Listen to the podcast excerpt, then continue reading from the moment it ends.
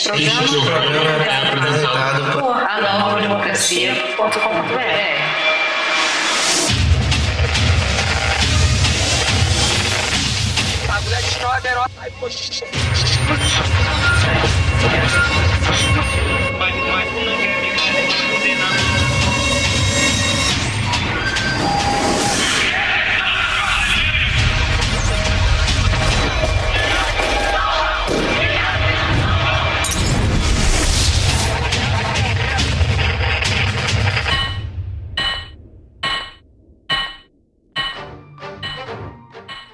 Olá, bem-vindos ao Guia para Ação, o programa para conversar sobre produção teórica revolucionária, suas consequências para o mundo de ontem e hoje. E hoje vamos conversar sobre o fenômeno da servidão, o campo brasileiro, seus entraves para a nação e as lutas populares decorrentes disso. Para isso, hoje temos presente aqui os convidados Victor Belízia, diretor-geral provisório da ND, que escreveu recentemente o artigo Latifúndio e Servidão, Irmãos Siameses, assinando como Jailson de Souza. É, para nós é, é uma alegria muito grande estar tratando desse tema, agradecer né, a elaboração desse, desse podcast. Ele vai cumprir um papel bastante importante na luta do movimento popular por compreender e assimilar esse problema tão importante que é o problema da luta pela terra em última instância. Né? Então, agradecer aí os companheiros. Bem-vindo, companheiro. E temos também a companheira Júlia Campos, que é estudante de Geografia da UFRJ, pesquisadora e já contribuiu na editoria de Luta pela Terra aqui no jornal Nova Democracia. Saudações, companheiros, saudações a todos os ouvintes é, do podcast do ND. É uma alegria para mim participar desse esforço da imprensa popular e democrática em produzir esse podcast, em tornar acessível a teoria é, e os problemas né, que o marxismo traz à tona na nossa realidade e do nosso passado. E aqui eu espero que a gente possa debater, né, trazer conceitos muito importantes, não só para entender a realidade brasileira, mas também para solucionar né, é, as questões pendentes há mais de cinco séculos da nossa história. Saudações classistas e democráticas. Está começando o segundo episódio do Guia para a Ação, a teoria revolucionária em discussão. Bom, partindo para o programa, hoje a gente vai falar de um tema né, que cada vez é mais claro e presente, né, cada vez emerge mais é, no campo da luta, né, da luta de classes no nosso país e no mundo, que é a questão agrária, né, que é a luta pela terra. E isso traz à tona várias discussões e é necessário que a gente aprofunde, né? Porque quando a gente vê dados é, presentes, como foi né, no caso do artigo do companheiro que está aqui presente, quando fala que 55% das terras na mão do latifúndio, né, elas estão improdutivas, ou seja, 175,9 milhões de hectares são improdutivos no nosso país. E ao mesmo tempo, quando esses dados também apresentam para a gente os números de 55 mil trabalhadores resgatados né, é, da condição de trabalho escravo no nosso país. Sendo que isso é só uma parcela dos casos que foram constatados, né? Não são nem a totalidade dos trabalhadores nessas condições e dos casos, e ainda assim uma parcela menor ainda dos casos denunciados. É, quando a gente tem esses dados, a gente faz a gente refletir sobre a realidade, né? Mas por que, que a gente reflete sobre isso? Para transformá-la. E a nossa ideologia, ela traz, né, porque científica, é, no seu desenvolvimento foi forjados conceitos e hoje a gente vai debater aqui sobre esses conceitos, compreendê-los melhor, é, saber como eles se expressam na realidade e travar uma discussão, né, em torno disso que por muita, muitas vezes, né, por linhas oportunistas, revisionistas, é, é colocado com uma certa mistificação, né, mas a nossa é uma, é uma necessidade porque cada vez se agrava mais, né, a luta pela terra e cada vez mais pessoas têm se colocado para desenvolver uma revolução no nosso país, uma revolução que tem já as suas características, né, que tem o seu caminho, e para entender o porquê que ela é justa, é necessário que a gente entenda qual é a realidade no nosso país, como que se conformou essa realidade. Então eu vou convidar agora o companheiro é, Victor para poder falar para a gente um pouquinho sobre o que, que são esses conceitos, né? Latifúndio, servidão, semiproletariado. Isso a gente vai discutir é, no decorrer desse episódio, mas fala um pouquinho para a gente sobre esses conceitos e como que foi fundamentado, como ele responde é, de maneira muito acertada à realidade do nosso país. É, isso. O que é engraçado, de algum modo, né, é que é, existe no movimento popular em geral, e aí inclusas as correntes oportunistas e revisionistas, é, a, a, digamos, a confirmação unânime de que o latifúndio, como palavra ou como fenômeno aparente, ele existe. Então todo mundo fala da grande propriedade de terras, e aí dá o nome de latifúndio, mas que há uma divergência entre, entre diferentes correntes, entre, sobretudo, a corrente democrático-revolucionária, que é a mais séria e mais decidida a resolver os problemas, e, por outro lado, as correntes oportunistas que buscam tergiversar, enquanto a primeira reconhece que o latifúndio vive indesligavelmente com a servidão, enquanto os outros apenas admitem a existência do latifúndio como uma casca, né? como se fosse simples e unicamente é, a grande propriedade agrária. E não vê as relações né, de produção que existem, que são geradas por essa grande propriedade monopolista da, da terra, na mão de um punhado, dentro de um contexto de um país atrasado. Então, eles, né, eles usam várias, vários subterfúgios né, para poder justificar que não se trata no Brasil da existência da servidão, embora haja grande propriedade de terra e um capitalismo bastante atrasado, que eles até usam é, um termo que é capitalismo dependente, né? É, e o que se coloca, na verdade, é que desde os clássicos, né, a companheira, quando menciona os conceitos, é importante retornar a eles. É, o próprio Lenin trata né, na Internacional Comunista, embora a redação do documento não seja não seja é, de sua autoria é, nominal, mas é, a Internacional estava naquele instante dirigida por Lenin, ele usa um termo tratando dos países é, do Oriente, né? Um documento que chama Tese sobre Tese Gerais sobre, as, sobre a questão do Oriente. Ele fundamenta que o capitalismo nesses países surgiu sobre uma base feudal e por isso tomou formas incompletas, bastardas, transitórias e que deixam preponderância a um tipo específico de capital que vai na contramão do desenvolvimento do capitalismo, que é o capital usurário, o capital comercial hipertrofiado, né? Isso nós já discutimos né, em outras oportunidades, mesmo no, no, primeiro episódio desse, desse programa, né, do Guia para a Ação.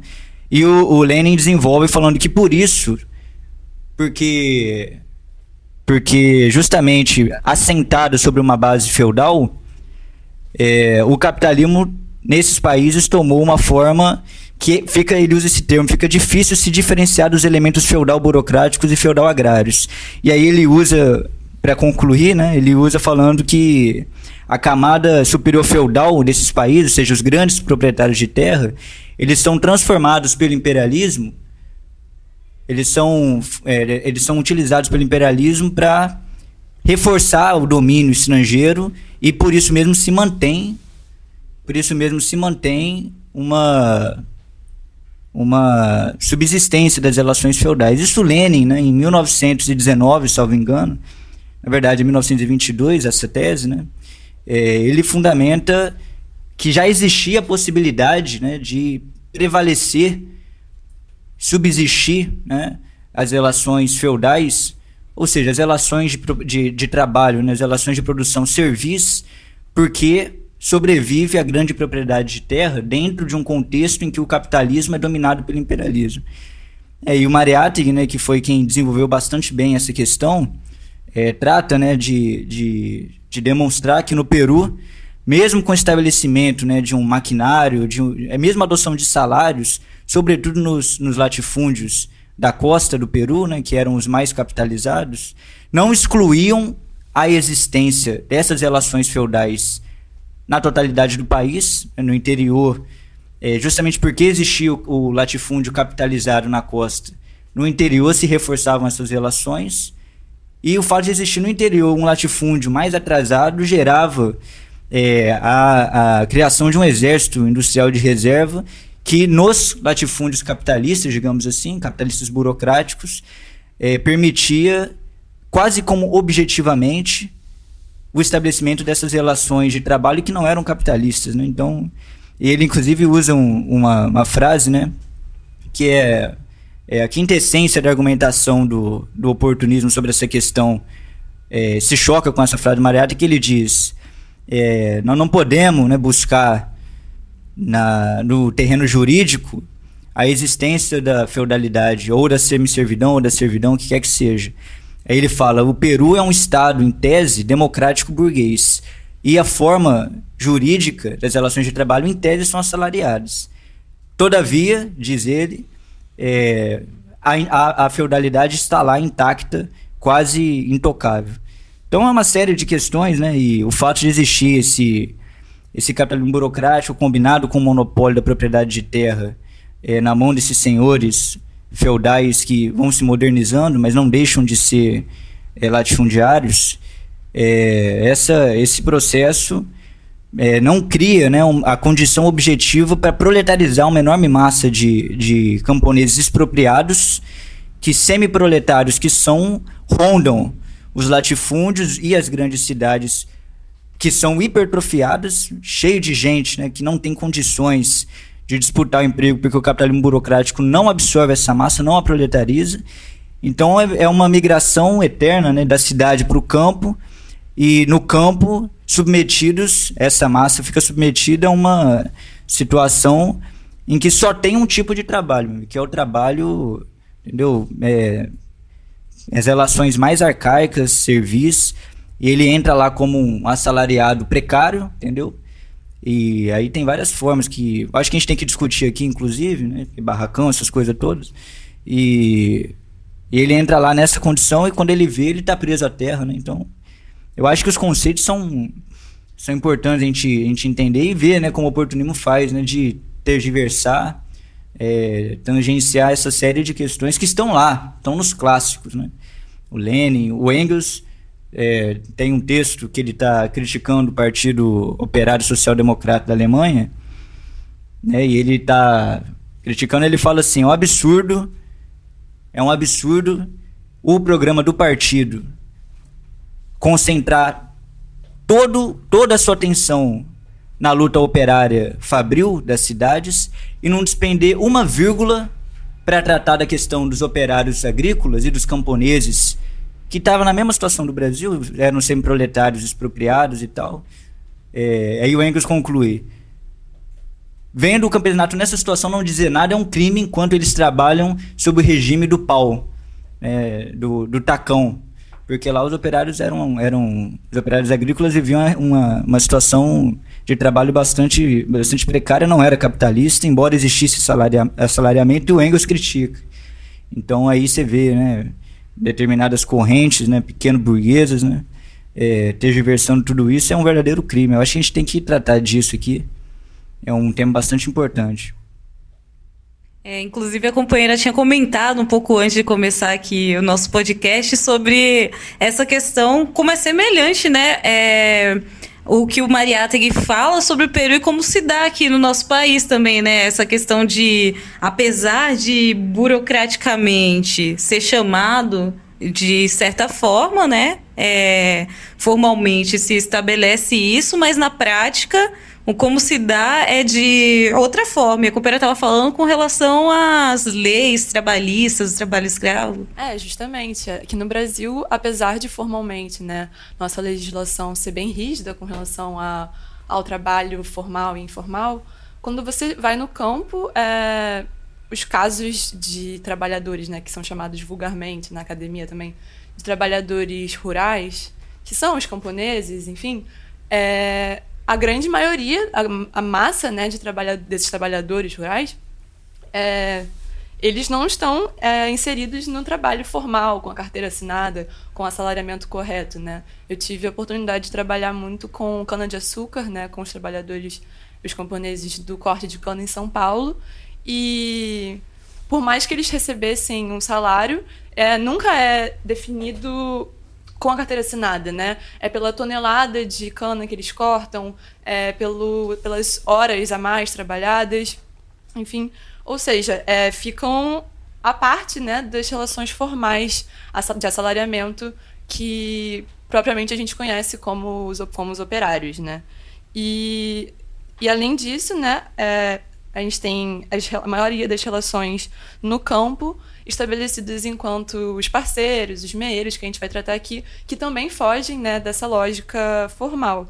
Mas eu acho que a questão principal mesmo de hoje né, é debater como que, apesar de se reconhecer, é, de ser impossível negar a existência do latifúndio, da grande propriedade, da concentração de terras e da falta de acesso é, à, à, à terra né, que é uma questão histórica no Brasil. Então, mesmo os reacionários, mesmo os oportunistas, são incapazes de negar essa realidade.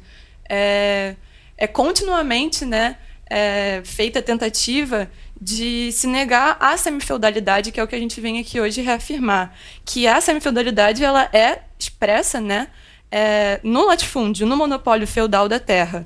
E que é a partir desse, desse monopólio feudal da terra que se produz essas relações arcaicas pré-capitalistas de produção que não são a exceção, como tentam, como tentam pintar né? É, os revisionistas aqui no Brasil. É, essas relações de semi-servidão, de, sem, de, de servidão semi-servidão, chamadas de também trabalho análogo à escravidão, elas não são a exceção da regra, elas são justamente a base né, é, em que se fundamenta o, a grande propriedade e o tipo de, de economia que foi estabelecida aqui no Brasil, né? E especialmente o sistema de capitalismo burocrático. É, e que é uma característica do nosso país, assim como de outras nações que também foram desenvolvidas, né, dominadas pelo imperialismo, que é essa combinação de diferentes é, formas né, é, de trabalho. Então, isso é visível. A gente tem é, todos esses, esses resquícios é, feudais que se expressam é, no trabalho nos camponeses, nas famílias camponesas, na agricultura familiar, é, nas usinas de cana-de-açúcar, na pecuária, enfim, e principalmente nos latifúndios, é, mas que se combinam também com formas modernizadas. Né? Então, hoje em dia, a gente tem o que se chama de agronegócio, que seria essa, essa grande propriedade, geralmente, né? É, modernizada, muito tecnificada, com muito capital, mas que ele não é antagônico ao latifúndio que você aprende na escola, né? o latifúndio feudal mesmo, um trabalho servil, muita exploração. O, o agronegócio, é, essas propriedades, elas também vão ter, elas vão fazer uso dessas formas antigas, é, arcaicas né, de produção, é, combinando com, com formas modernas, capitalistas, enfim. Mas isso não significa que uma exclui a outra, né? Elas justamente se combinam para formar o que o companheiro colocou, é, que é o que o Lenin traz, que é esse, essa democracia é, do capitalismo burocrático desviada. É, desviada. Um, Bastarda, né? Isso, é. é esqueci a palavra.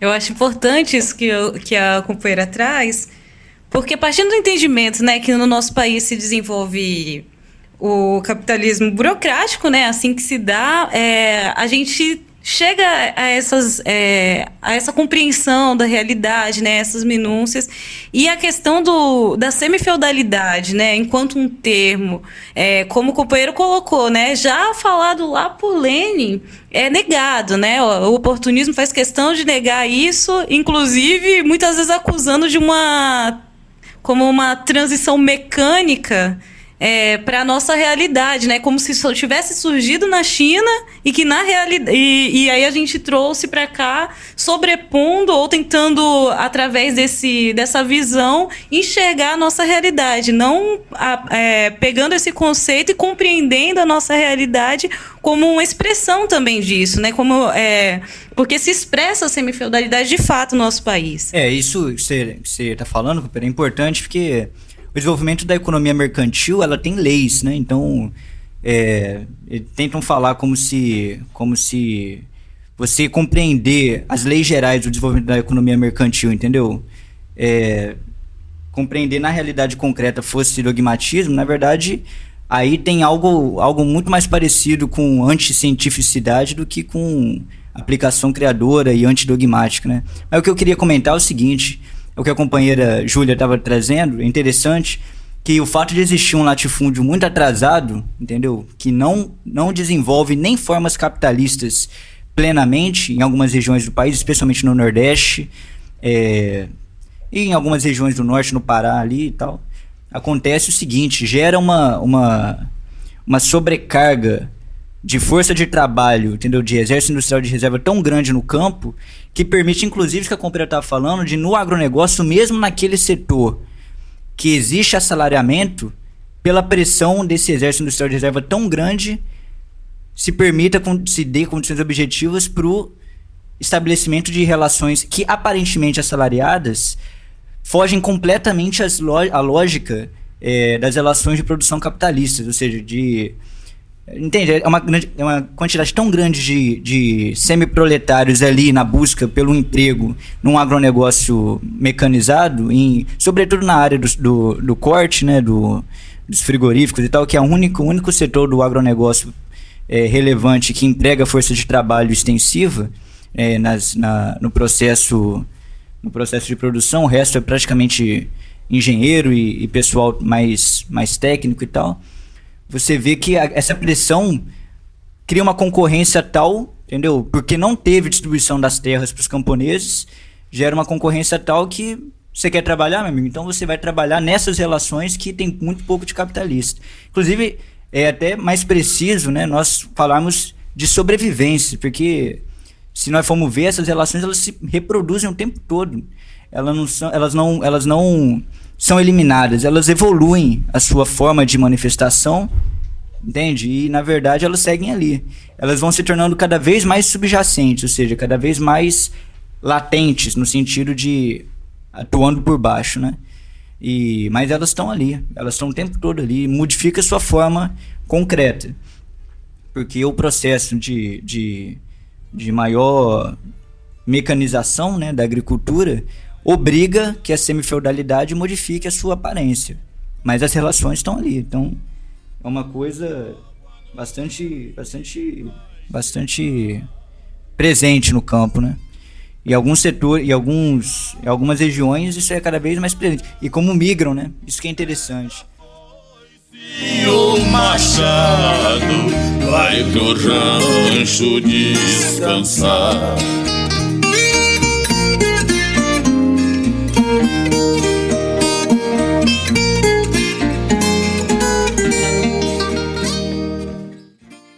Voltando à questão da companheira, né, sobre o debate da, da semifodalidade e da, da esse debate teórico assim no Brasil, eu acho que é bem curioso é, que ele já existia inclusive antes da Revolução Chinesa. É, né, ele tipo não é, não foi um debate que surgiu após o processo revolucionário na China e aí os é, marxistas brasileiros tentaram apropriar ele tra e tra trazer para o Brasil. Ele é anterior a isso. Então, é bem curioso isso, porque já existia uma tentativa né, é, histórica de se compreender a formação social é, brasileira, feita por diversos intelectuais é, do povo, enfim, de tentar fazer esse processo né, de compreender o Brasil, a história do Brasil. E, e essa questão da semifodalidade ela já aparecia né, na, no meados do século XX. Então, já existia essa crítica, né, de que seria um anacronismo, enfim. Mas e aí a gente pode entender esse conceito é, a partir da tradução criadora, né, do marxismo, que não é simplesmente uma transposição mecânica do conceito do feudalismo europeu, né, como os oportunistas no Brasil tentam pintar, é, para a realidade brasileira. E eu acho que é realmente importante assim, entender que, como ele não é um conceito anacrônico dogmático, né, mas sim adaptado à realidade brasileira.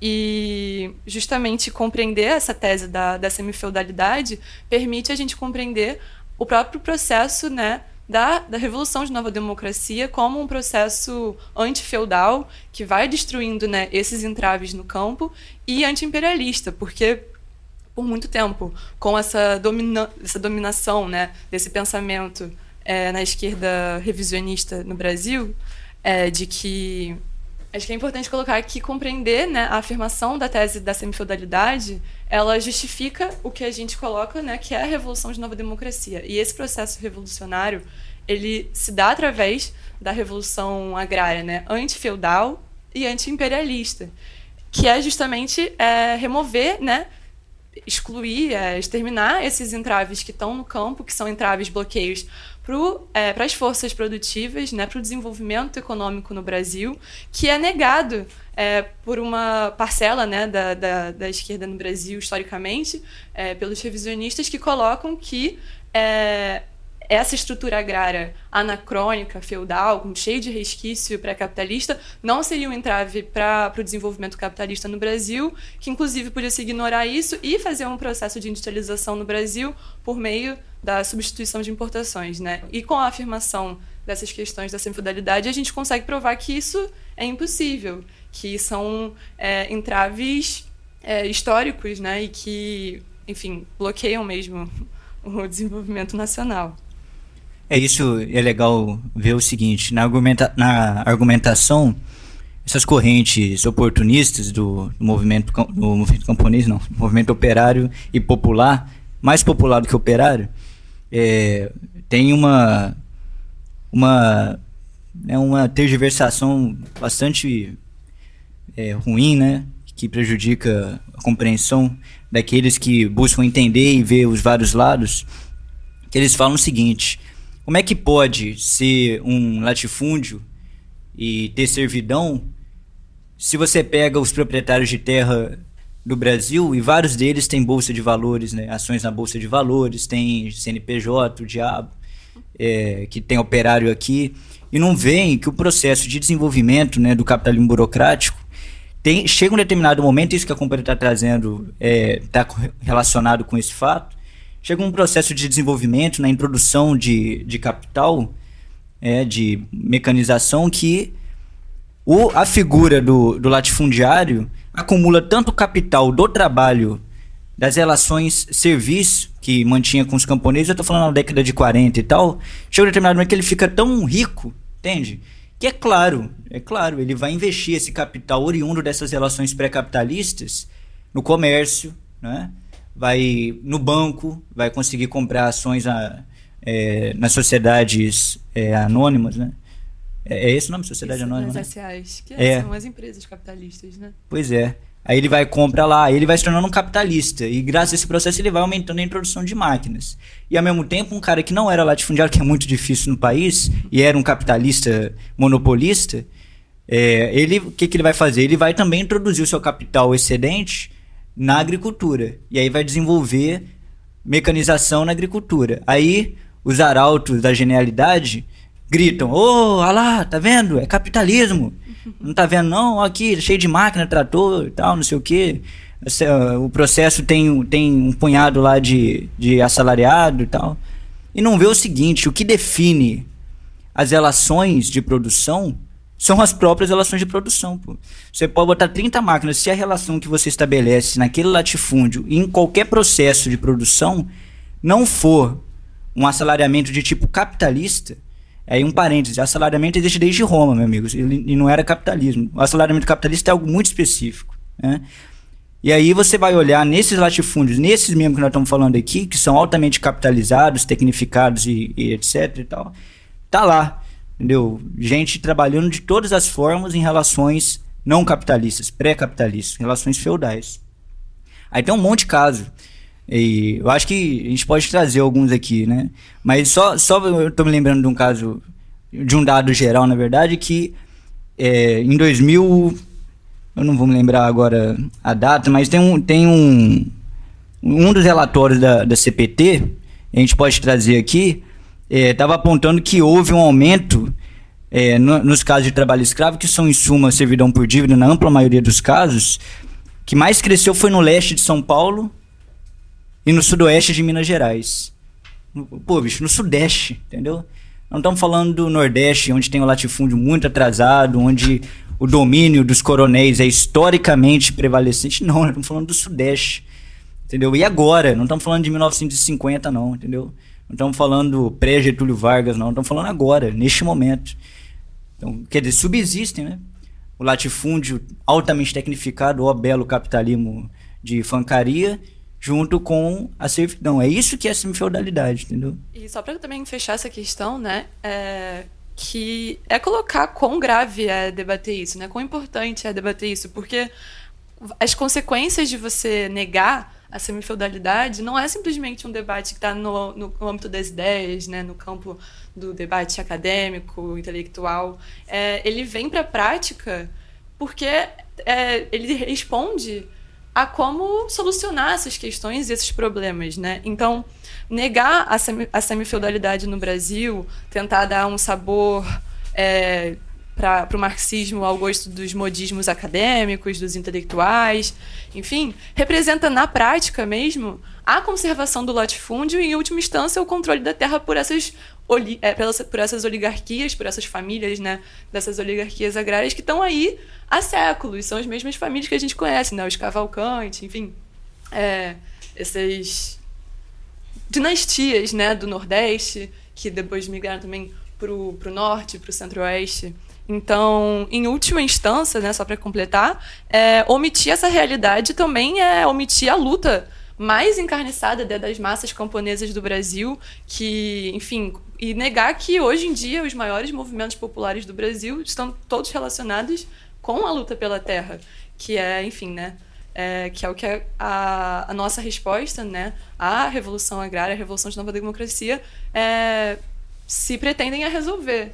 Inclusive, então. hoje em dia, né, tenta, mascarar, tenta se mascarar a, a intenção da luta pela terra, inclusive no MST, colocando hoje em dia como um movimento por alimentação orgânica, né, tirar essa, o cerne que é a luta pela terra do movimento camponês, tentar mascarar é, o problema do latifúndio. Sob o próprio argumento de que é, os burgueses não vão deixar. Só queria colocar aqui que né, uma das grandes, um dos grandes expoentes do MST teve a capacidade de falar que o, o, a burguesia não, não deixaria acontecer é, reforma agrária no nosso país e não deixará mesmo. Por isso que o nosso povo tem que tomar né, os destinos pelas próprias mãos e por isso que a proposta mais avançada é a revolução agrária. Né? É, falou que a burguesia não ia fazer né, reforma agrária. Ele não entendeu não, rapaz. Quem vai fazer a revolução agrária é o campesinato dirigido né, pelo proletariado. Faltou ir na fonte do marxismo que eles vão encontrar rapidinho. E alguns vão na fonte, mas não querem encontrar também, tem de tudo. É, sobre o que o companheiro falou aqui do dado, é está presente no mapeamento do trabalho escravo contemporâneo do Brasil, dinâmicas recentes. Né? Lá no artigo mesmo você pode achar a fonte. É com esses números né, apresentados.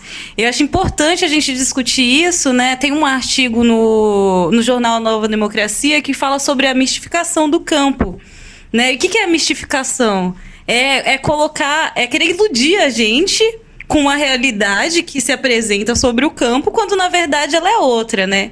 E essa mistificação, né, tanto o, a reação né, as classes dominantes do nosso país formulam, né, com seus teóricos, quanto o revisionismo, que é um braço, né, dessa reação que se pinta de povo, mas que faz aí esse papel também. Então, quando fala agronegócio, né, como um novo nome, a nova roupagem para o latifúndio, é, querendo colocar como se essas relações desenvolvidas fossem avançadas, escondendo que, sobretudo, a questão do latifúndio no nosso país permanece é, há muitos séculos, né, é, é, como, como base aí da principal contradição na mão, muitas vezes, das mesmas famílias é, é a mesma situação quando se, se mistifica a visão do, do campo e se esconde que as relações de servidão existem até hoje, né?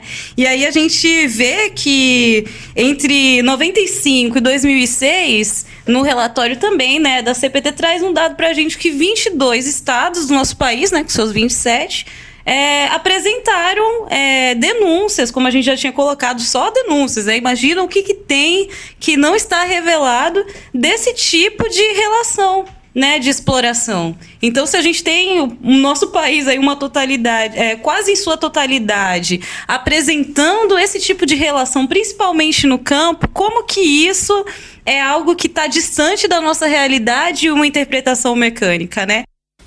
Eu queria até comentar um negócio isso que a companheira tá falando. É, você falou que em 22 estados é, teve registro e isso é a forma da, da relação pré-capitalista evidente, aquela que transgride as leis. Agora, você imagina só o, a quantidade de formas de trabalho é, é, pré-capitalistas que transigem ali que não foram identificados. É, aonde, aonde tem fumaça é porque tem fogo. Então você vê mais fumaça do que fogo. Agora, lá no chão, entendeu, da terra, você vai ver um monte de gente trabalhando em uma relação é, absolutamente pré-capitalista que nem ninguém nem fica sabendo. E mais, sem mencionar aquele, aquelas formas de relações semi-feudais, de servidão ou semi-servidão, que não transgridem as leis. É que eu acho que eh, seria até legal a gente tratar depois, né? Que é a própria agricultura familiar e tal. E depois, é, eu acho que é um tema que a gente tem que desenvolver. Mas isso, isso é uma coisa legal. E é, eu tava lembrando aqui que você, você falou da CPT, que a CPT identificou tudo isso, e ela é insuspeita de desvios ideológicos É, a maoístas. não escreveu, não, não falou, né, que a CPT é a Comissão Pastoral da Terra. É, justamente. Então, que é, é absolutamente insuspeito de ser pela via chinesa e tal, não sei o quê, né, um bando de dogmático e tal. É, e eu tava até lembrando que esse dado que a companheira tava, tava trazendo, é, que na verdade eu trouxe, a companheira estava buscando a, a fonte, é de um estudo é, de que chama Mapeamento do Trabalho Escravo Contemporâneo no Brasil, Dinâmicas Recentes, da revista Espaço e Economia, número 4, que também é insuspeita é, de ser defensora da Revolução Agrária, embora tenha um trabalho bastante relevante, é, acadêmico e que serve bastante a nós compreendermos, né? É, traz dados para nós analisarmos e tal. Então, é, precisa né, de uma certa jogo de cintura bem malicioso para é, enganar as pessoas com sobre a realidade no campo. E, isso é importante da gente ressaltar, né? Porque como que, que se faz a ciência, a ciência mais avançada, né? Se não é a partir da realidade. E no nosso país, né, tem vários setores democráticos lutando aí por entender a realidade, pra, por dar uma solução, inclusive os mais avançados, a partir do que ela expressa, né? E são, são parceiros.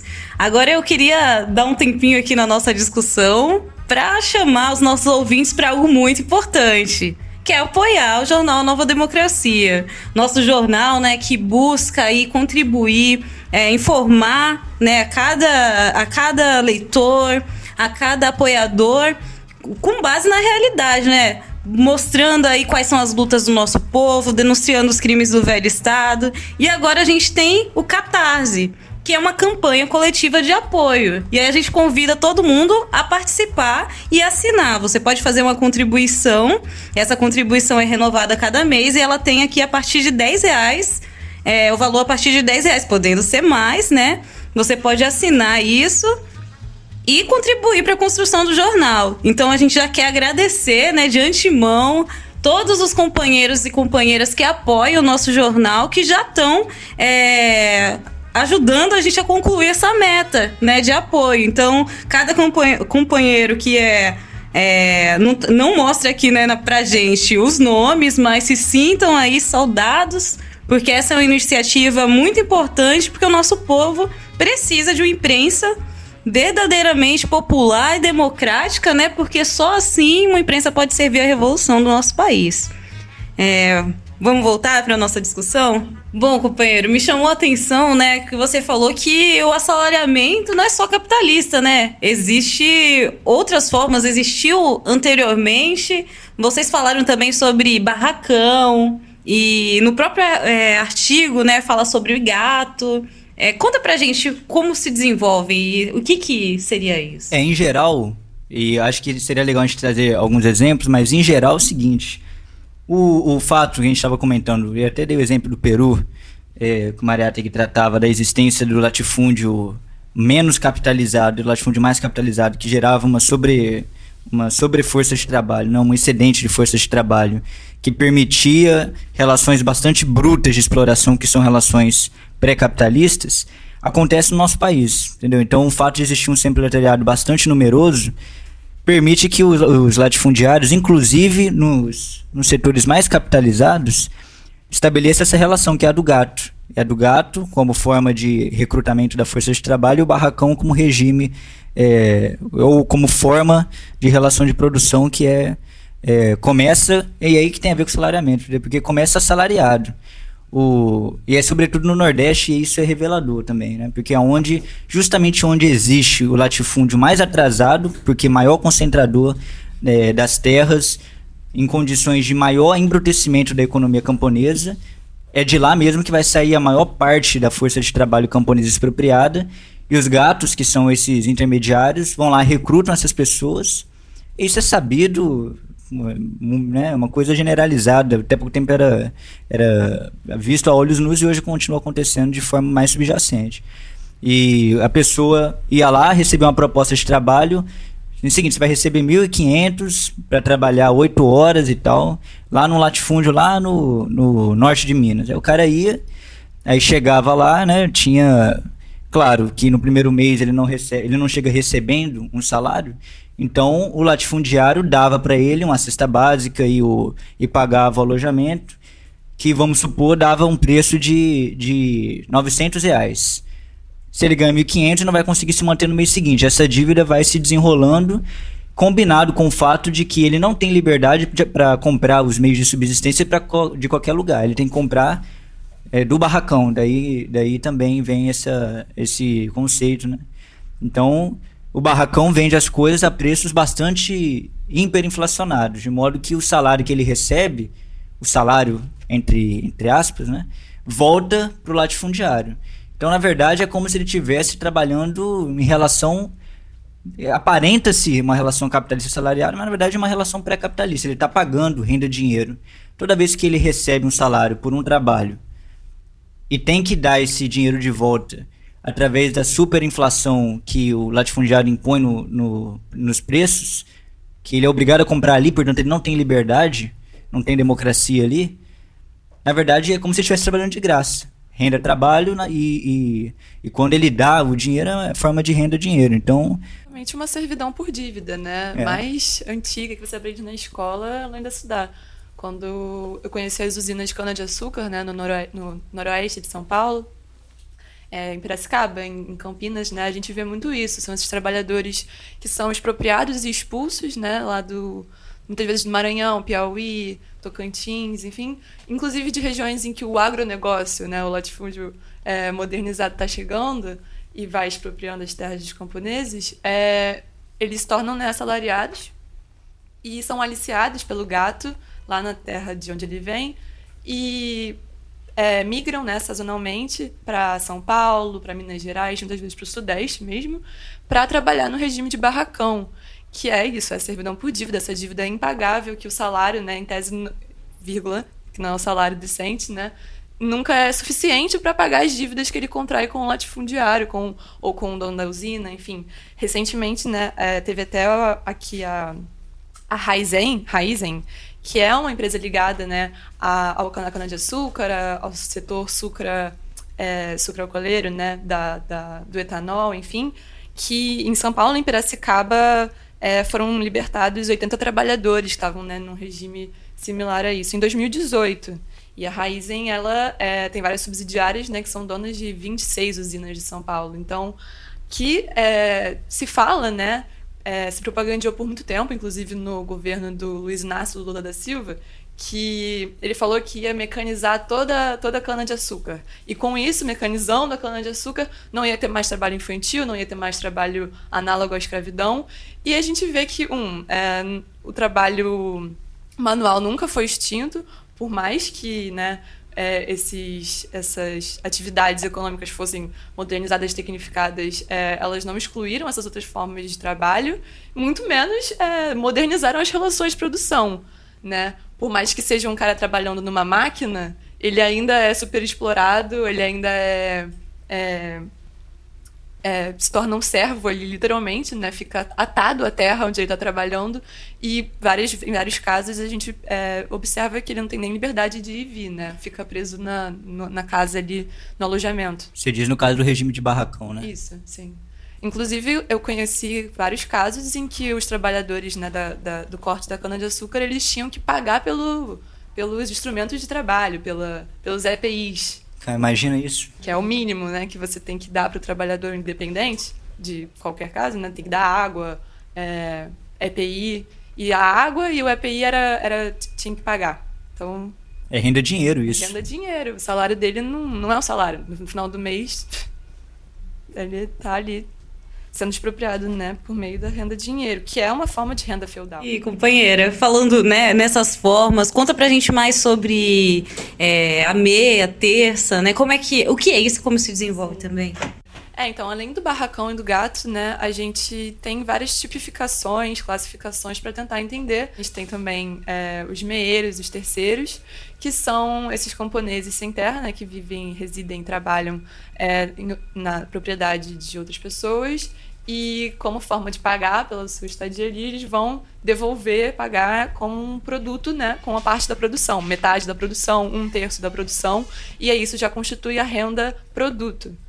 Ou seja, todas essas formas que a gente está falando aqui, a renda trabalho, a renda produto e mesmo a renda dinheiro, que é, por exemplo, no barracão, quando o camponês é, compra né, a água, a EPI, o, o, a comida e a estadia dele, é, tudo, tudo isso se constitui como, como formas de renda é, feudais, que fazem parte de um, um, uma estrutura agrária né, que é fundada no monopólio feudal da terra.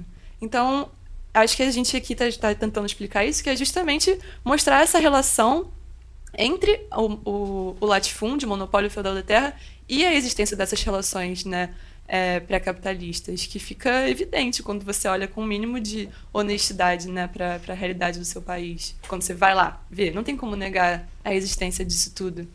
E é, e é importante a gente ver isso quanto não está distante, né? A gente que está aqui na cidade, no campo, essa é a realidade né, cotidiana de você ter que produzir para ficar nessa terra e passar a tua produção como garantia de, de viver ali. Muitas vezes, essa é uma das formas de relação. E quem está na cidade, com certeza, tem algum parente, né, algum familiar que saiu exatamente dessas relações e foi para a cidade grande procurar algo que fosse é, diferente no nível de exploração, mas achou aqui a mesma exploração de outra forma, né? E essas relações de semi-feudalidade, elas também podem ser encontradas nas cidades, né? Como a gente viu aí recentemente o caso de uma mulher que ficou por muitos anos, mais de 30 anos, como é, num regime, né?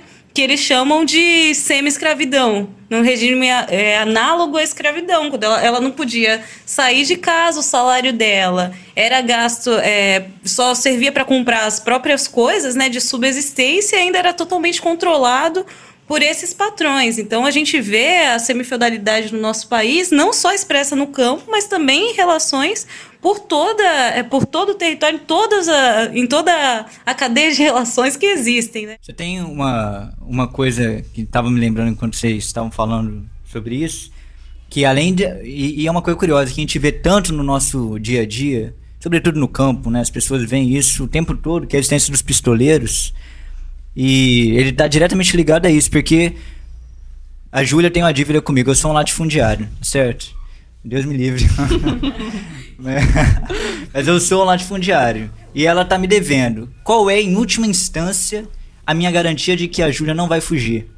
Entendeu? Eu tenho que ter um exército particular. E particular porque eu preciso fazer um controle pessoal sobre a, a nossa camponesa Júlia. E esse controle pessoal é militar, então, entendeu? É um controle bizarro e vai se reproduzindo isso tudo, né? E esse caso da cidade é porque, você vê, é isso que a gente estava falando antes, que mesmo no latifúndio que emprega assalariadamente, e às vezes até de forma formal, que nem os frigoríficos, vários, a ampla maioria é, são relações formais. É, você pega lá e o fato de existir o latifúndio e uma grande concentra uma grande uma grande um grande exército industrial de reserva resultante da concentração de terras e da não incorporação por conta do capitalismo burocrático gera condições para relações muito duras e potencialmente semifeudais. E mesmo quando as relações são assalariadas, na cidade a gente vê isso o tempo todo. Se deve o, o grau de degradação dessas relações capitalistas, por isso burocráticas, né, é, é, é, condicionado, né? Graças à existência dessa semifeudalidade no campo, entendeu? É, expulsa as pessoas, então gera um, um, exército tão grande que mesmo as relações que são capitalistas são degradadas. E aí o caso da. E aí vai gerando mesmo na cidade essas situações de É, empregado doméstico, em geral, é uma relação por si só. Ainda que você siga direitinho a risca ali, já é uma relação tem um selo feudal. A pessoa mora lá, o diabo e tal. É, mas isso também é, é a expressão da semi-feudalidade É, na superestrutura, nas relações sociais, né? Ela não fica só ali no campo, na, na- no latifúndio. Ela tá na sociedade inteira e como foi constituído, né? Parte dela. Os companheiros falaram aí, né, da relação dos paramilitares, do latifúndio, né? É algo que se expressa aí o tempo todo. O jornal está recheado de denúncias, né? Como que eles agem para garantir, né, tanto esses regimes quanto para expulsar os camponeses da terra quando eles falam não, chega. é, não é assim que, que vai se dar a minha vida, né? a, a- reprodução da minha vida. E é, são eles que, que aplicam isso, né? Os guaxebas. Então, é importante a gente olhar isso, né? Como é sempre em conluio, né? Do latifúndio, né? Da, é, da grande burguesia com o próprio Estado, né? É, assim como na cidade, né, a gente tem para- grupos paramilitares é, administrando, cerceando né, a vida da população pobre, do povo pobre, principalmente nas favelas, né, na periferia das grandes cidades, no campo isso também se reproduz é, de forma similar, né? Então você tem os paramilitares do campo, que enfim, né, são os guaxebas, os pistoleiros, esse personagem que a gente está acostumado, que são o braço armado né, da grilagem, do roubo de terras, do, do latifúndio, que é, é um. dá para fazer um paralelo similar com. da mesma forma com que o latifundiário, esse personagem que a gente imagina com o chapéuzinho né, de coronel, não sei o quê, que ele é um personagem social, um agente social, que funde numa mesma pessoa o burguês com o coronel. Então, acho que talvez seja por isso que é tão difícil compreender a realidade do Brasil e dos países é, de capitalismo burocrático, né, com, que tem o latifúndio como uma questão pendente. Porque ele une esses elementos de atraso, é, desses resquícios feudais com, é, com, a com o novo, né, com o, o que seria moderno do capitalismo. Queria até comentar, fazer um resgate que um grande, um grande militante comunista que todos conhecem ele é, é bastante castrado no pior sentido do termo, né, pelo revisionismo, oportunismo no seu conteúdo é, revolucionário que é o Marighella, é, em que pese várias coisas. Ele tem um texto muito bom que é, é uma é uma análise bastante científica sobre a questão do campo. O texto do Marighella que chama alguns aspectos da renda da terra no Brasil, que ele investiga é a produção de cana de café e de algodão. E lá, bicho, ele fala uma coisa que o companheiro falou aí. Ele fala assim, o latifundiário, ele fala assim, só num regime capitalista bastante atrasado seria possível uma junção tão grotesca, ele não usa esse termo não, é parecido, grão, tão grotesca como o latifundiário e capitalista. E ele fala, no- e no sentido contrário, também a união tão incomum do operário com o servo. Ele está falando de pessoas. É isso que a companheira falou. Ao mesmo tempo que o latifundiário ele vira, ao mesmo tempo capitalista se junta, vira um, um negócio meio estranho, né, que fica dá uma confundida nas pessoas. O trabalhador muitas vezes também o é. Então ele, o, o Marighella inclusive diz isso. Ele fala, pobre diabo do, do trabalhador nessas condições, porque ele é ao mesmo tempo é, um escravo, um, na verdade escravo não, Ele fala, ele fala um escravo da Do assalariamento, assalariamento é. e da servidão. É, não, ele, é, ele fala assim, é o escravo do assalariamento é, e da servidão. É um operário, porém não o é. É, um, servo, porém não é. justamente. É um negócio. E aí ele vai, ele vai apontando, é um trabalho bastante rico. Eu recomendo que todo mundo leia, porque ele vai demonstrando que. Ah, legal, é uma empresa, pô, bacana. E o cara recebe um salário. Só que aí você vai ver as relações concretas lá, e tem vários trabalhos, muitas vezes, que ele não recebe, então, portanto, é trabalho gratuito, que é o cerne da, do- da relação servil. E aí tem um monte de coisa, né? E ao mesmo tempo, se a gente fizer um exercício de pensar em um capitalista no nosso país, a gente vai ter certeza, a gente pode ter certeza que ele tem terra. Já imaginou um grande, chamado aí grande empresário desse país que não tem terra? Não, não tem, porque tá embrenhado, né? Tá dentro da- das, das essências da construção desse país a questão do, da, da- do latifúndio, né? Da, de como se conforma essas riquezas, da onde vêm, sobretudo, as riquezas, né? é, as, riquezas, as riquezas extraídas, né, exploradas é, por eles, né, tiradas da mão do nosso povo.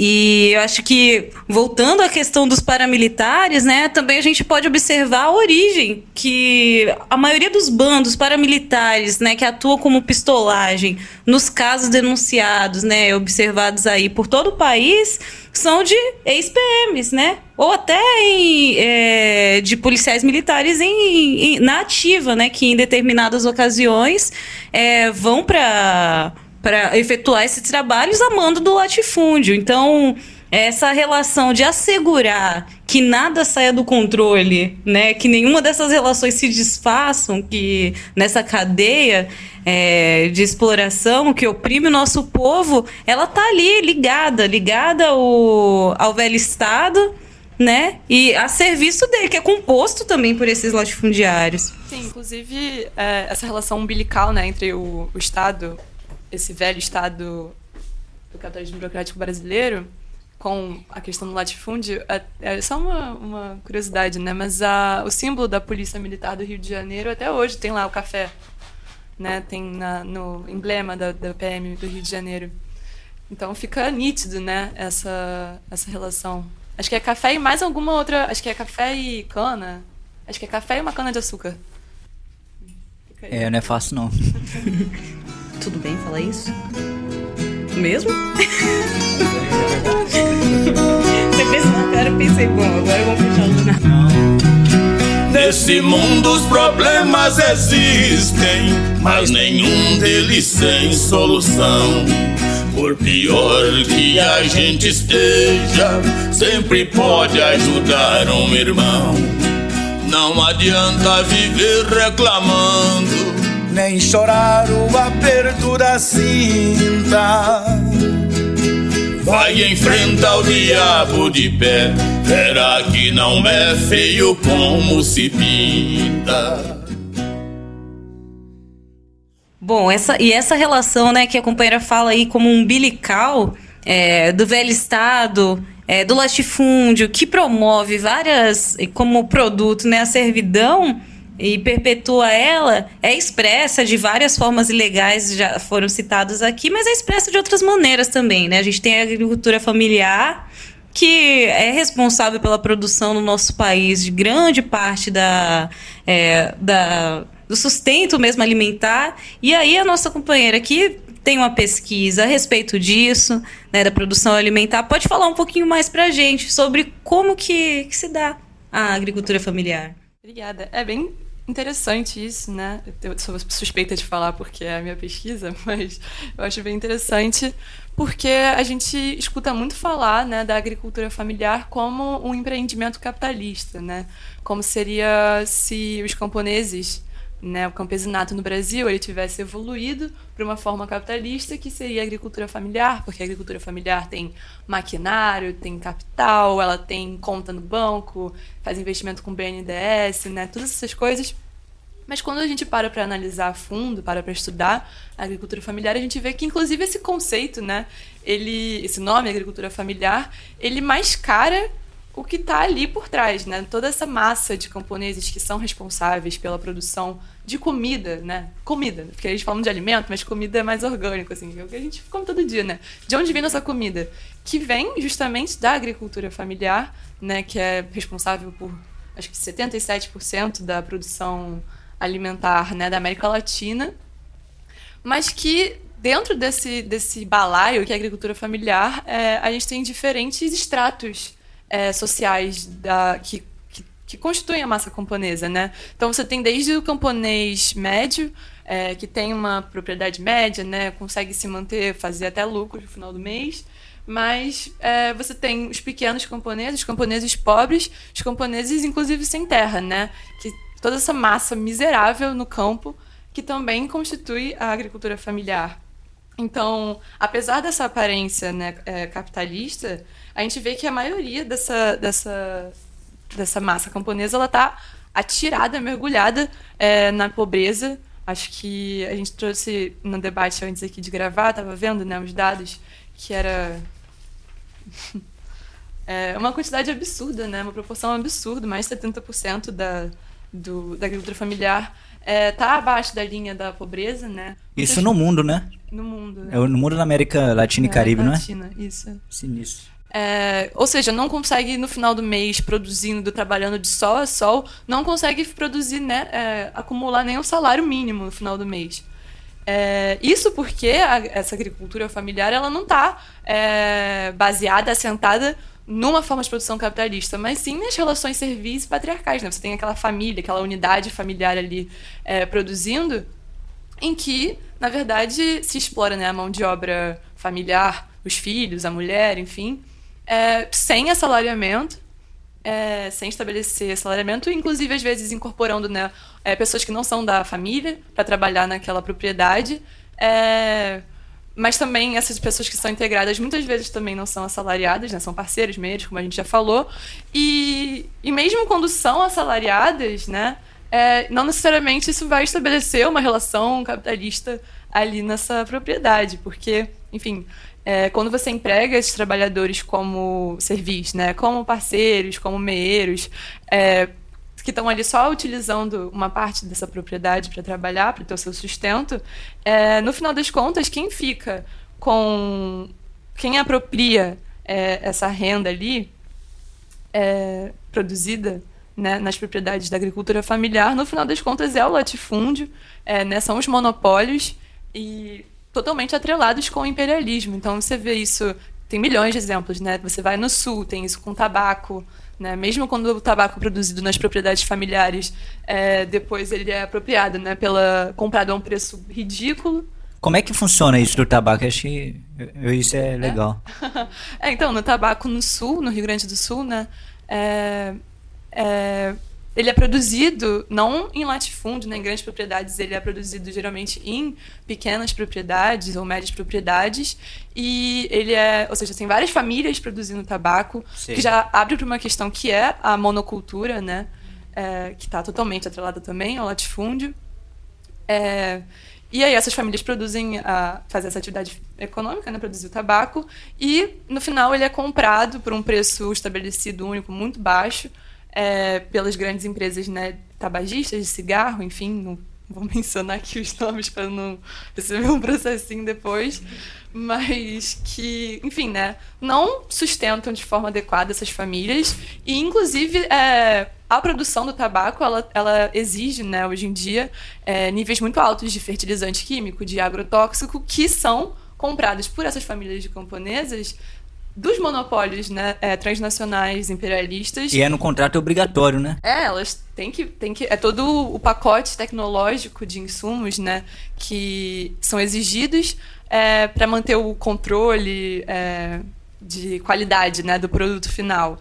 Então, para você conseguir vender, inclusive quem não quem tenta ficar fora disso, quem tenta produzir sem agrotóxico, sem esse pacote tecnológico que a gente fala, é, no, final, no final das contas, não vai conseguir vender para os monopólios, né? Vai ficar. É, vai ser. Vai ser excluído, né? vai, ser excluído, vai ser excluído da, dessa, desse, dessa cadeia de produção.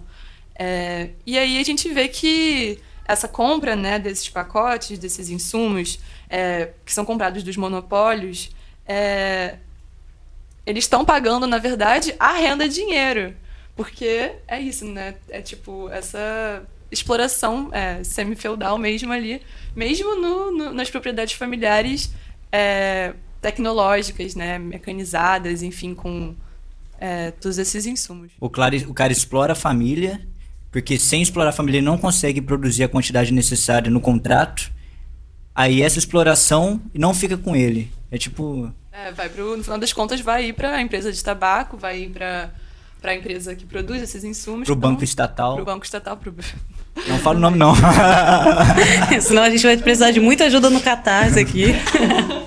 Mas, enfim, o tabaco é um exemplo, mas isso também acontece né, com frango, a produção de frango, que o companheiro Vitor falou, do, dos frigoríficos, né? Então, no frigorífico, na processadora do frango, que é um trabalho extremamente degradante, muito brutal, são horas de trabalho longuíssimas, uma jornada de trabalho muito longa, inclusive, geralmente tem níveis de depressão altíssimos, né?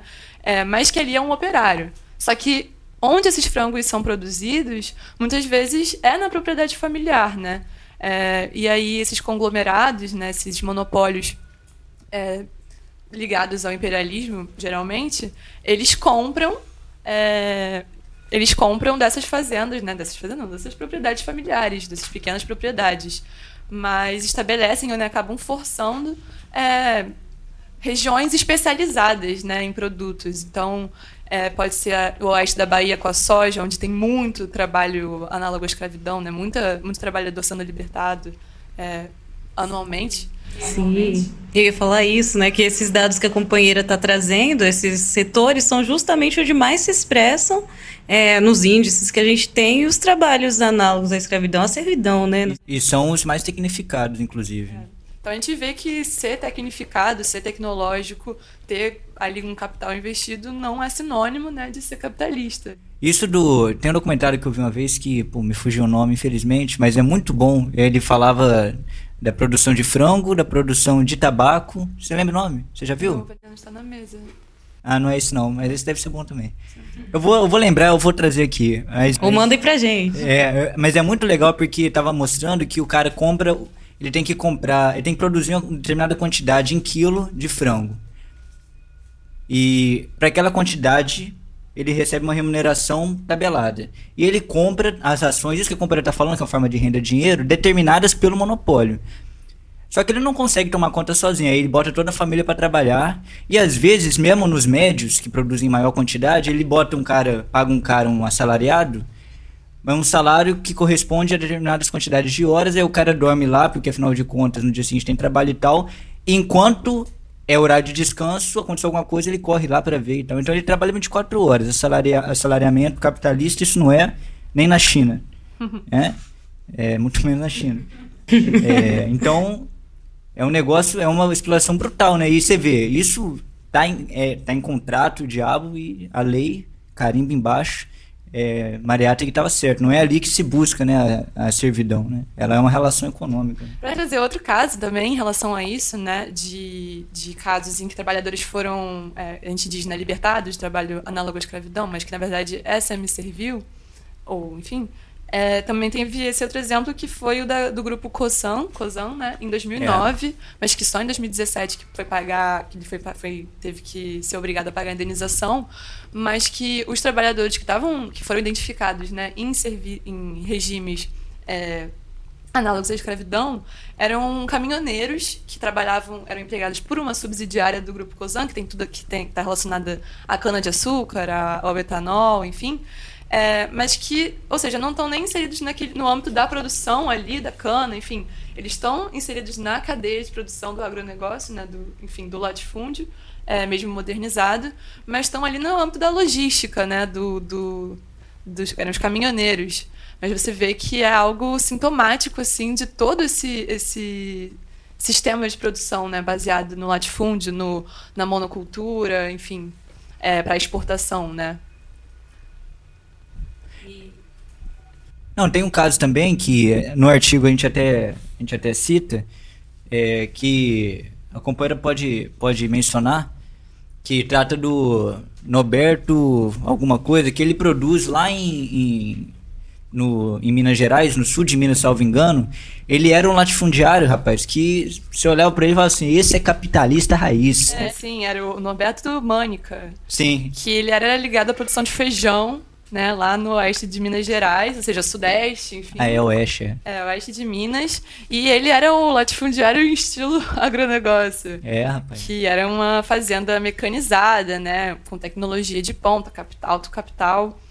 Porém, é, aconteceu nesse, nessa fazenda é, que três fiscais, né, do três fiscais e um motorista do Ministério do Trabalho que ficam que na época era Ministério do Trabalho, não existe mais, agora foi extinto, mas que estavam averiguando, né, a existência ou não de dessas formas criminosas de trabalho, né, lá nessa fazenda, e esses fiscais do Ministério do Trabalho foram assassinados, né, por amando do desse latifundiário lá do Norberto Mônica por pistoleiros. É, Ele foi então, condenado, né? É, a gente pode falar dele aqui. Então não pode processar a gente não, é. Liberdade de expressão. é, a gente tem que defender. A gente falando nessa questão do, da agricultura familiar, traz também que não só é, que as duas coisas se combinam, né? Dentro da o camponês, a agricultura familiar pode estar tanto ao mesmo tempo lá no latifúndio tecnificado quanto na própria terra, né? Sendo duplamente explorado. E é o que, que a gente chama aí de semi-proletariado, né? É, daí tem duas formas, né? Esse caso do, do, do camponês pobre. Na verdade, o campo, vamos, vamos pegar o, o camponês médio, que é um caso mais, mais e o camponês pobre da camada superior, eles são camponeses, ele é pequeno proprietário. É, e é a maioria dos casos da, da agricultura familiar. Nesse caso, ele é, ele é um pequeno proprietário e tal, só que mesmo eles não ficam com a renda da terra. E eles, quando eles colocam é, na propriedade pessoas para trabalhar em troca de um, de um roçadinho lá na propriedade. Então o cara ajuda ele a produzir, por exemplo, frango. Em compensação, já que a, a agricultura familiar na ampla maioria é famélica, não tem condições de tirar uma renda é, nem para se, se reproduzir plenamente como pequenos proprietários, lógico que quem for trabalhar naquela propriedade não vai receber salário. Por isso que nós estamos falando que não é capitalista, inclusive. Aí, essa pessoa que vai trabalhar lá é sempre proletário. Porque ela é camponesa sem terra, aí tem que ficar migrando e quando chega lá, na verdade, ela se transforma em servo. Claro, claro, o, o pequeno camponês que é dono dessa propriedade, ele é, digamos, o agente imediato que extrai a renda pré-capitalista, na forma de renda é, é, trabalho, nesse caso concreto, né, do roçado, que, que acontece muito. Mas, em última instância, já que toda a renda da terra que ele extrai vai para o monopólio é, correspondente né, nessa relação, no caso do exemplo aqui do frango, em última instância, a renda da terra, junto com toda a renda pré-capitalista que ele extraiu, não fica com ele, fica com o monopólio. E quando eu falei que ele não consegue nem se reproduzir como pequeno proprietário, porque ele está falindo. Entendeu? Ele tá, ele tá. E as próximas gerações vão falindo, né? Porque se essa família ali tem uma, um roçado mesmo, né? Casinha e umas plantações, é, mas, mas você não tem só você, né? Você vai ter seus filhos. E aí, ou você divide a sua terra, ou seja, você vai ficar com umas propriedades minúsculas para os seus filhos que não vão ter, que vão herdar elas e não vão ter condição de sobreviver naquela terra por ser muito pequena e vão ser obrigados a migrar, né, para a cidade, virar morador de favela na, na, periferia de São Paulo, do Rio de Janeiro. Ou então, é, você vende a sua terra. Provavelmente numa, numa região de fronteira, né, de expansão é, do latifúndio, enfim. É, o que é, o que é interessante ver isso aí que a gente está falando é o seguinte: o, a agricultura familiar é explorada pelos monopólios de uma forma que não é capitalista.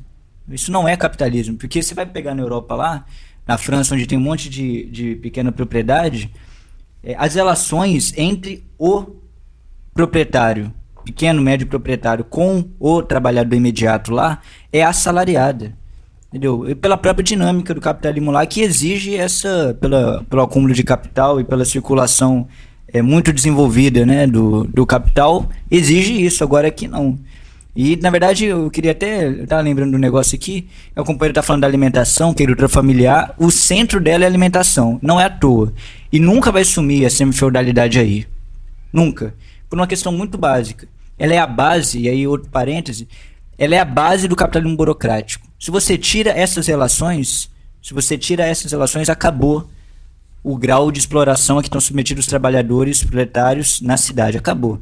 Não é à toa que é nessa, nesse ramo da produção, que é a cesta básica alimentar, sobretudo, que é o centro, é o mais importante do salário. Você pega um trabalhador e gasta 60%, 50% com salário, então a parte mais importante do salário.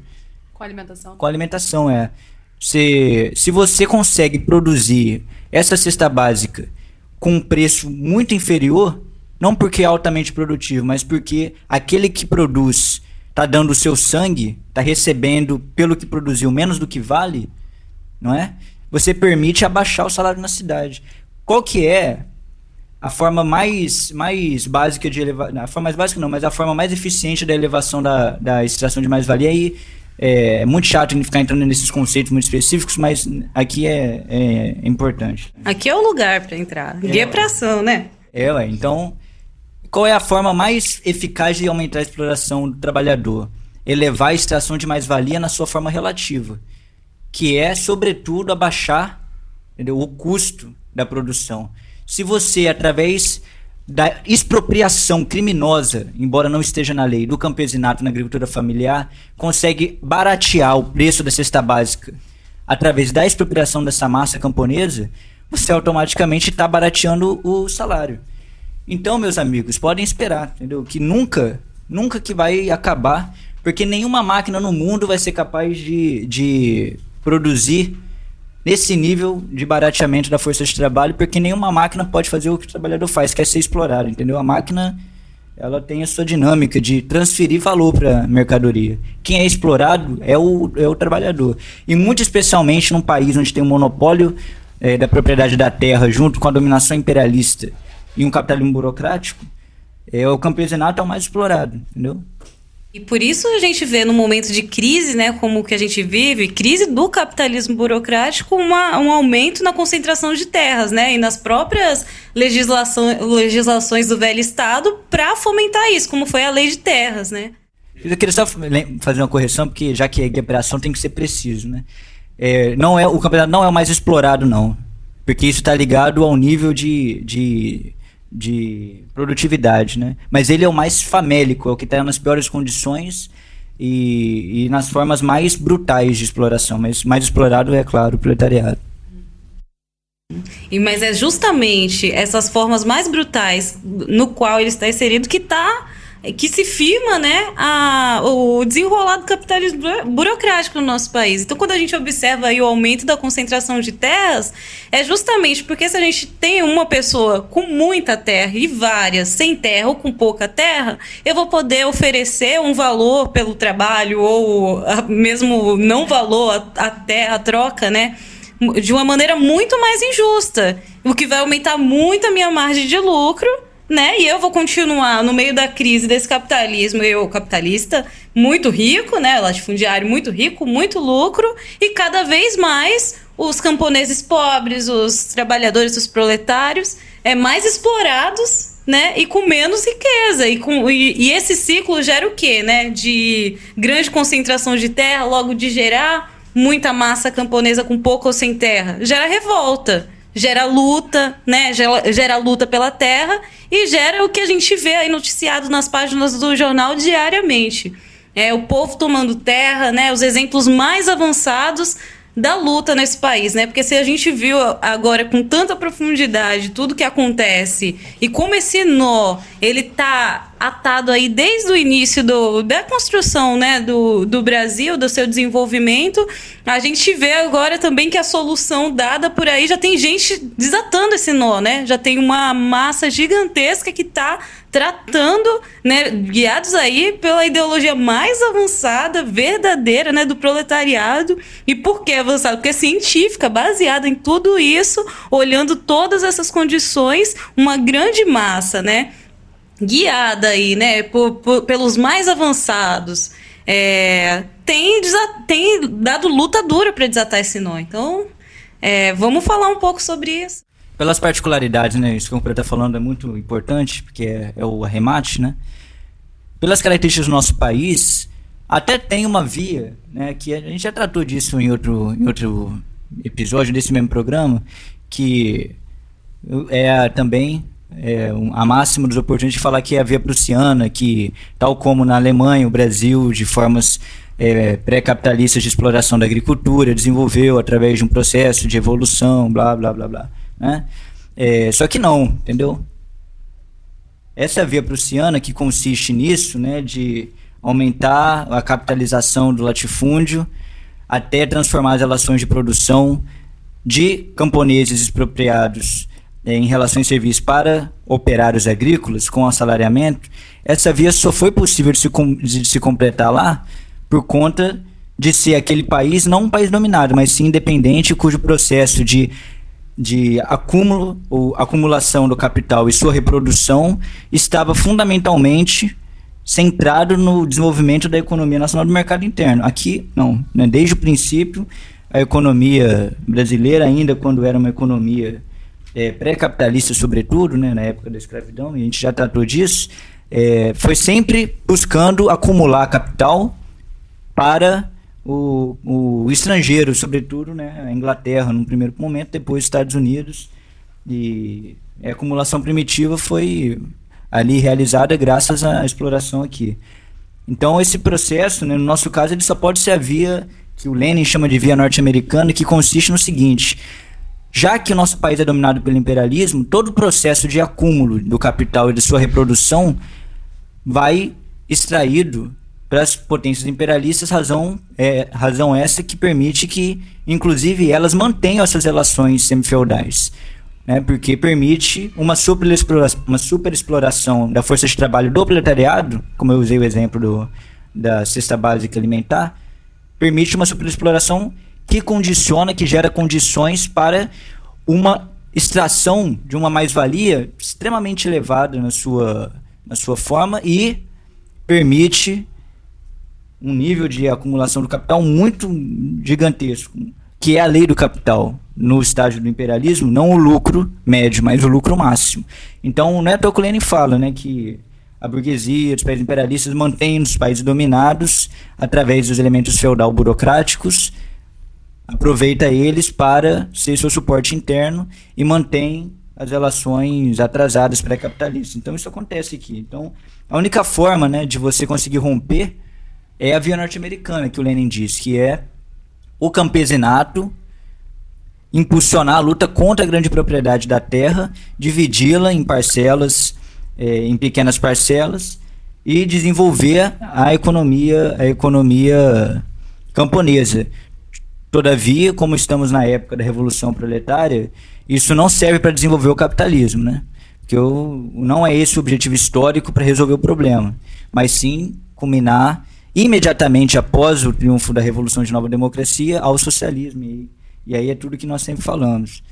É, então, é, é, esse problema das duas vias está colocado dessa forma, entende? Que você tem que impulsionar a revolução agrária. Por isso que a luta pela revolução agrária em, em, particular, mas em geral a luta pela terra é tão grande no país. É, inclusive né? a luta pela terra ela é usada, né, falando assim no sentido acadêmico, como uma expressão máxima, né, um sintoma máximo de, de, de da existência do campesinato, da permanência do campesinato, é, porque é a luta dos camponeses é, contra o latifúndio, contra esse extrato né, superior é, feudal burocrático que o Lenin fala, que é transformado em um mecanismo de dominação né, imperialista.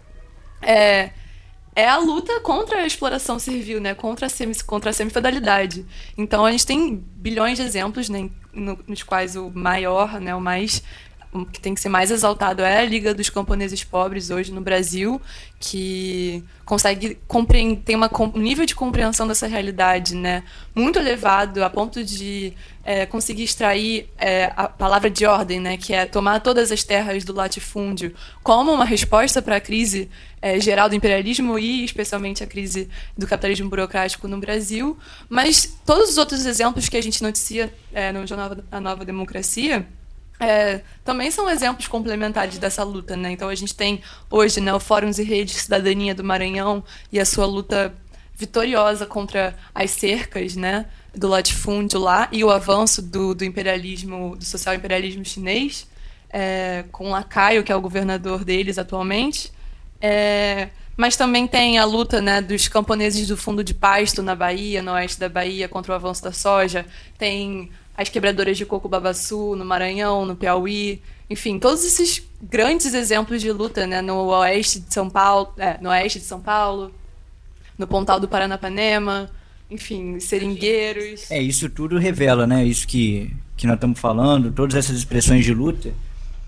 Meu amigo, não tem como você resolver o problema do atraso do nosso país sem resolver esse que é o problema central, mais, import mais importante, que é o problema do monopólio da terra. Você concentra as terras na mão dos latifundiários que produzem para o, o, o imperialismo né, e produção de commodities e bens cujo valor agregado é baixíssimo. Isso é primeiro que destrói o país, entende? Destrói a, a balança comercial. Aí o resultado é o, é o, é o insuperável déficit fiscal que gera, por sua vez, né, uma degradação ímpar das condições de vida das massas. Não que esse Estado tenha interesse, mas é como disse o editorial recentemente, eles não têm interesse em destinar o dinheiro dos impostos, o, o recurso fiscal do Estado para o povo, E não podem, ainda que tivessem interesse, não poderiam. Entendeu? Porque é, é a existência do latifúndio a base que gera isso. E mais, a própria servidão não é possível de ser eliminada. Então a via prussiana aqui ela não funciona. De algum modo ela está em curso, mas ela é insuperável, ou seja, ela não pode culminar a sua marcha. Então a, a, a, servidão ela vai sempre existir enquanto existir a concentração do monopólio, a concentração da terra monopólica na mão dos, dos latifundiários, porque vai gerar sempre um processo que é de duas vias. Primeiro, expropriação do, latif do, expropriação do campesinato e, seu, e sua expulsão do campo. E, ao mesmo tempo, por ser o capitalismo burocrático, não incorporação e proletarização dessas massas, nem no campo nem na cidade. Então, esse campesinato, que, é, que se transforma num semi-proletário, semi-proletariado arruinado, a vida dessa gente, entendeu? Dessa massa que luta dia a dia pelo seu pedaço de chão para sobreviver, é migrar. Viver migrando da cidade, aí vai para o campo ali, aí quando consegue um negócio aqui, vai para lá e tal. E todas as relações que estabelece no campo são relações que vão desembocar na servidão. Entendeu? Então é exatamente isso. Enquanto existir o latifúndio, vai existir servidão, são irmãos siameses. E conforme foi impulsionando né, essa, esse processo de, de industrialização no campo, eles não negam a servidão. Não negam. É a base mesmo que permite, inclusive, que o processo de industrialização é, consiga né, essa grande burguesia e o imperialismo, a existência da, da semifeudalidade, sobretudo na agricultura familiar, é o que permite uma exploração sem limites. Então isso está eu acho assim que isso é o que tem que ficar claro, né, para nós que estudamos esse problema que é o capitalismo burocrático nos nossos países, entender que só a luta camponesa pode né, romper com esse com essa situação que é em última instância a base mesmo da, da da decomposição da pátria, né, do país. Então a gente está chegando ao fim de mais um programa Guia para Ação, que é um programa aí, né, que está trazendo para a gente conteúdo é, de forma mais aprofundada para estudar mesmo, né, para a gente compreender a realidade, compreendendo ela, né, assimilando é, no nosso processo de luta que os companheiros é, têm travado, tenho certeza, né? Cada um dos ouvintes aqui tem travado, que a gente possa ser contundente né, na transformação na realidade, é, na construção do novo mundo.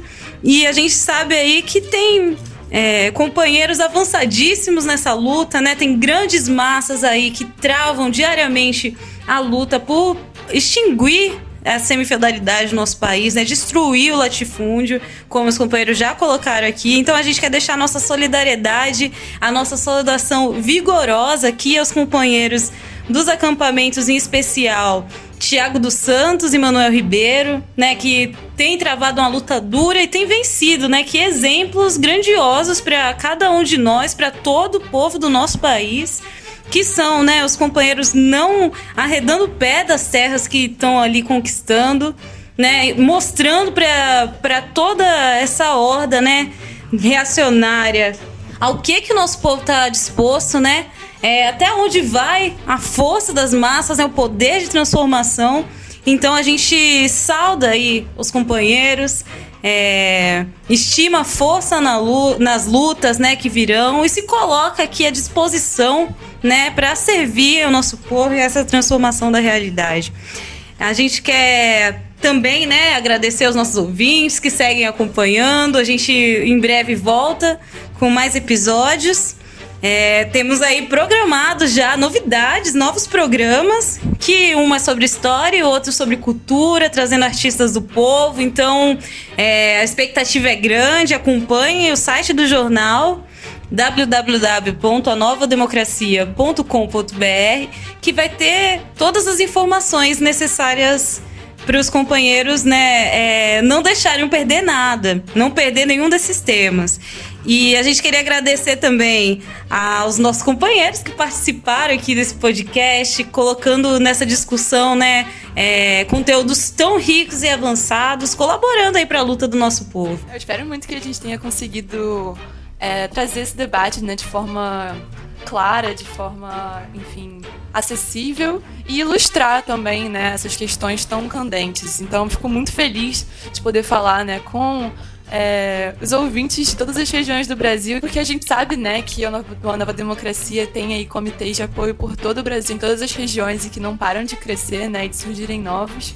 Então, é isso. É, apoiem o AND, apoiem a imprensa popular e democrática, né? Assinem o jornal, que isso contribui muito para nossa para nossa manutenção, para a gente continuar existindo. É, e é isso. A gente também queria fazer a saudação aos companheiros que têm tocado esse trabalho muito importante do, é, dos programas, né? Que podcast é uma palavra estrangeira, temos que usar outros termos, né? Então, programa. A gente podia até botar programa de rádio é, que não é ao vivo.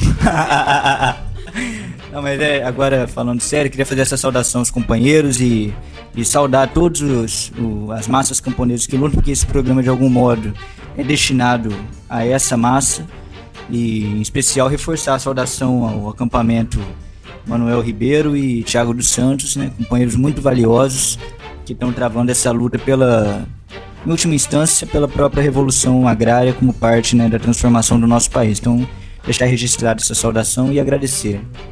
Saudações aí aos companheiros, né?